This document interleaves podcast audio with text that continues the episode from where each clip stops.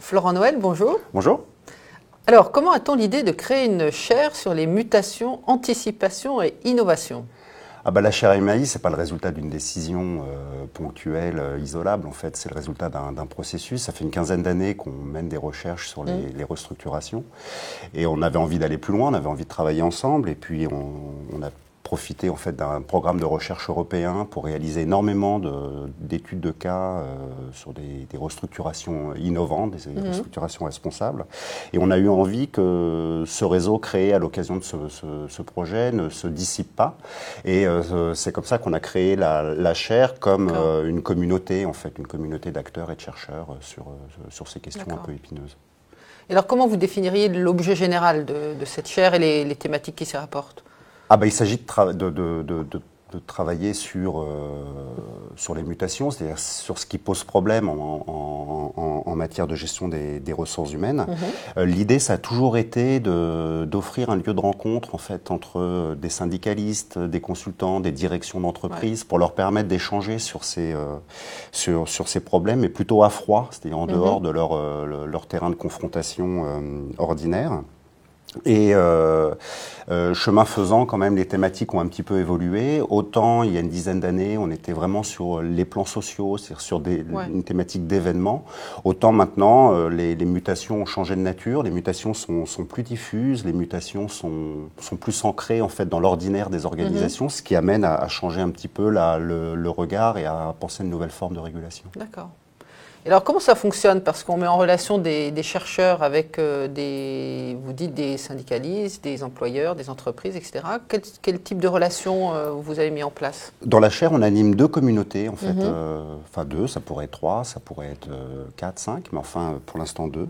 Une sur le, management de l'innovation et de l'expertise, où là il est question de, réfléchir à comment on organise la R&D, comment on organise les carrières des, chercheurs dans, dans les organisations, et une deuxième communauté autour de l'institution pour le progrès social dans l'industrie, où là, on a euh, des représentants syndicaux, des représentants de, direction d'entreprise, et euh, on essaye de concevoir euh, parallèlement nos thèmes de recherche, nos activités de publication, les événements qu'on organise pour faire vivre une communauté. En fait, ça, c'est l'ADN de la chaire. D'accord. Alors, est-ce que vous pourriez donner deux exemples de, de travaux réalisés récemment au sein de la chaire?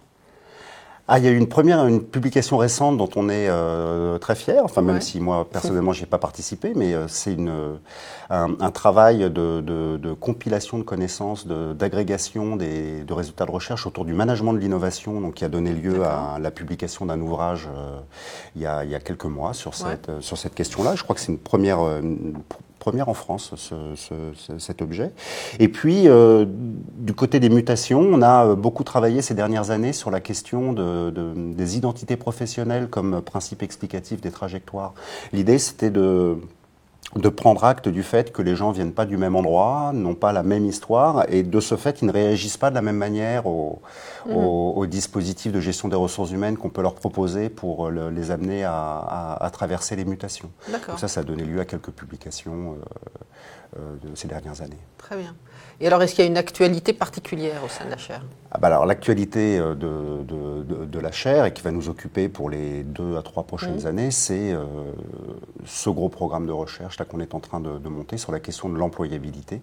Alors l'employabilité comme euh, comme euh, démarche permettant aux, individus d'affronter le marché du travail s'ils devaient euh, quitter leur, euh, leur entreprise, mhm. mais aussi l'employabilité comme, et peut-être surtout l'employabilité comme façon de, de, rendre les individus capables d'évoluer et de se faire force de proposition, c'est-à-dire d'évoluer mhm. avec leur, leur emploi.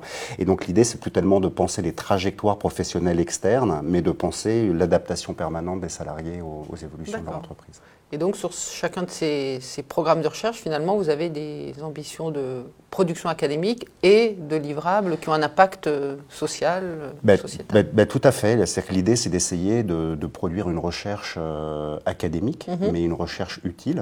Et, et c'est pour ça qu'on est très vigilant, en fait, à avoir cette, cette communauté ouais. avec ces, ces, différents acteurs qui euh, orientent notre, euh, notre effort de recherche pour euh, répondre finalement à leurs euh, à leur problématiques. Et, d'ailleurs, en fait, leurs problématiques sont vraiment d'intérêt scientifique. Mhm. Il n'y a pas, de, pas vraiment de problème là-dessus. Très bien, merci beaucoup. Merci beaucoup.